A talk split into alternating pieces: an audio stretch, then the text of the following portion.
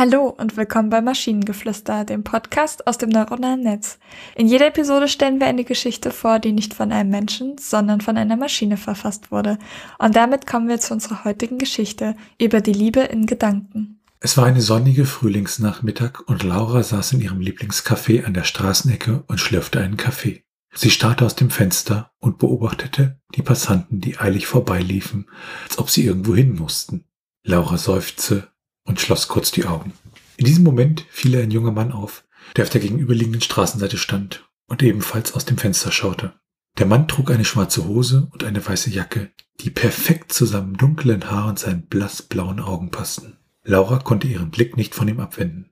Als der Mann plötzlich auf sie schaute, zuckte Laura zusammen und senkte schnell den Blick. Sie spürte, wie ihr Herz schneller schlug und ein Kribbeln durch ihren Körper fuhr.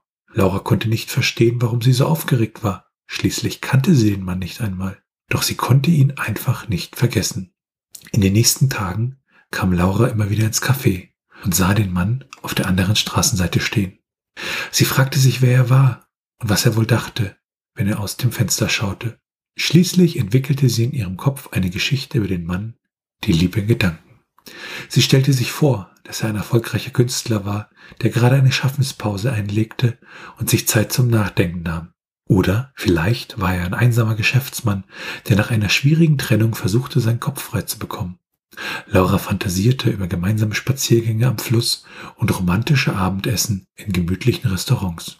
Doch sie hatte nie den Mut, den Mann anzusprechen und ihre Gedanken zu teilen.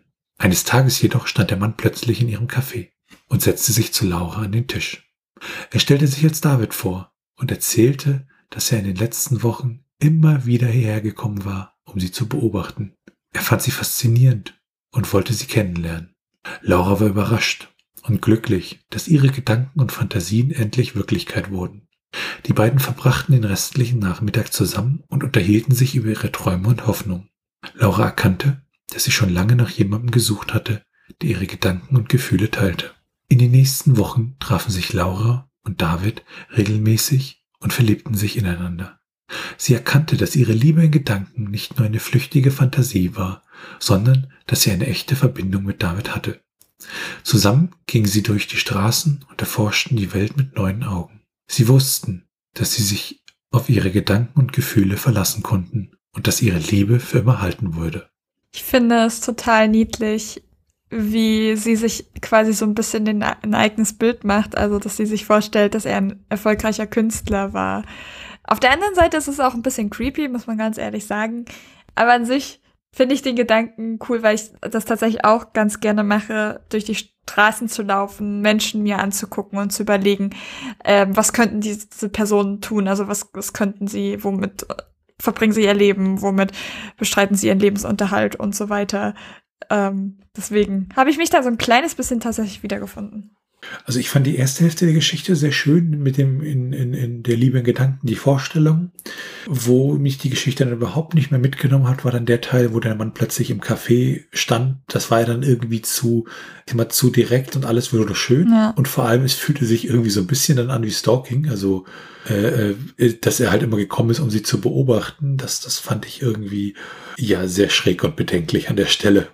Ja, das stimmt. Da nimmt so ein bisschen den Turn. Und ich finde auch, theoretisch hätte man sich dann auch noch irgendwie zumindest ein, zwei Sätze Zeit nehmen sollen, um zu, vielleicht zu erwähnen, was ist, also welche Profession tut der wirklich? Wo sind vielleicht die Unterschiede von dem, was sie sich vorgestellt hat und was nicht? Und eigentlich wäre sogar eine cooleres Ende für, ne, für die Geschichte gewesen, wenn sie am Ende nicht zusammenbleiben, weil ihre Idealvorstellung so sehr abgewichen hat, weil er quasi ihrem Ideal, das sie sich über die Zeit ersponnen hat, nicht gerecht werden kann. Ja, ich glaube, ich hätte es auch wirklich schön gefunden, wenn sie sich halt gar nicht getroffen hätten, sondern einfach er dann irgendwann nicht mehr da gewesen wäre und sie daraus ihre wie auch immer gearteten Schlüsse zieht oder noch irgendwas Schlaues zu der ja, Liebe in Gedanken an der Stelle sagt. Und wenn ihr Ideen oder Stichwörter habt für eine Geschichte aus der Maschine, zum Beispiel über die Frage nach dem Nichts, dann schreibt uns eure Ideen per E-Mail an info.tnsh.net oder über das Kontaktformular auf der Webseite. Bis zur nächsten Episode von Maschinengeflüster. Tschüssi. Bye bye.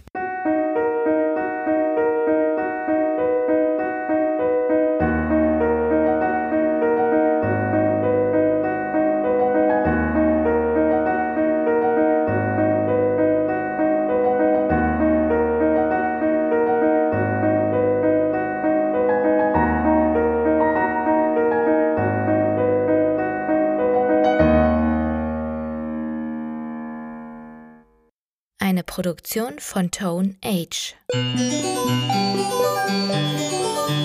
T1H.net